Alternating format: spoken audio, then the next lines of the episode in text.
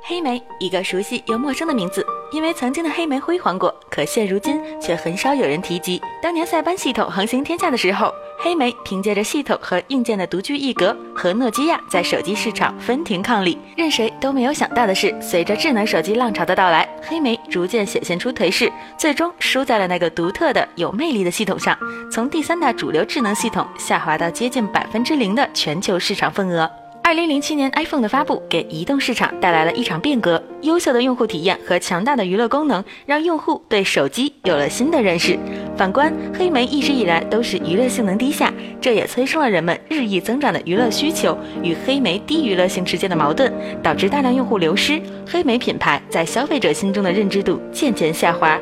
曾经黑莓的成功得益于系统和硬件安全性、商务性是其卖点，很多用户在用过黑莓后都赞赏有加。随着苹果的 iPhone 发布，谷歌的 Android 系统诞生，手机硬件、软件和人们意识的转变，移动平台正在悄然发生着变化。尤其在电容性触屏技术出现之后，全触屏手机异军突起，便捷的操作方式使全键盘手机生存空间更加渺小，黑莓逐渐沦为了失败者。黑莓的失败有很多外界因素，但最主要的原因还是黑莓近乎疯狂的固执。当时功成名就的黑莓心高气傲，深陷在以往的成功中无法自拔。iOS 和 Android 系统的便利悄然让用户的使用习惯发生改变。看着自家市场份额不断缩减，黑莓才幡然醒悟，致力于开发操作系统。二零一二年五月一日，黑莓世界大会在美国奥兰多召开。会上正式公布了 BlackBerry 十系统的部分特性功能。黑莓也希望新系统将会把整个黑莓平台用户的体验提升一个新的水平。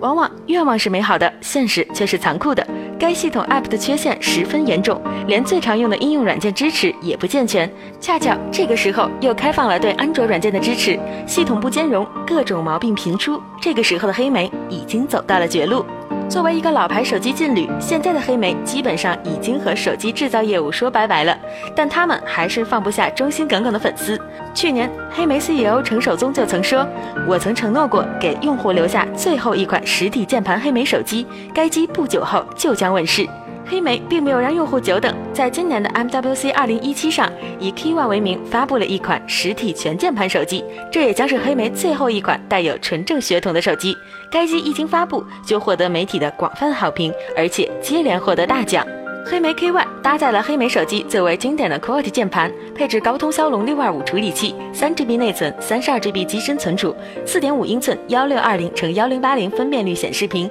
后置一千二百万像素摄像头，八百万像素前置摄像头，三千五百零五毫安的大容量电池，三十六分钟可充满百分之五十电量，支持 USB-C 接口，搭载 Android 七点一系统。黑莓 K One 键盘相当先进智能，支持快捷抵达。最多定义五十二个快捷方式功能，智能键入，提前预测内容，新华输入，自由触控，支持触控手势识别，兼具黑莓触控板传统，顺畅直观浏览网页和邮件等等。在安卓手机飞速发展的今天，黑莓 K One 的配置已经变得不那么重要了。市面上比它配置高、价格便宜的手机有很多，黑莓还是一如既往的高傲，即使风光不在，也不会狂堆配置自掉身价。黑莓 K1 更像是一种态度，一种对忠实用户的感谢。黑莓想要指着 K1 重现辉煌，恐怕是不可能了。黑莓也并没有想过那样做。程守宗先生就曾说过，黑莓当下的任务是做专业用户的细分市场。既然硬件业务已经逐渐被放弃了，黑莓 K1 也就成了绝唱，为一个辉煌的时代画上了圆满的句号。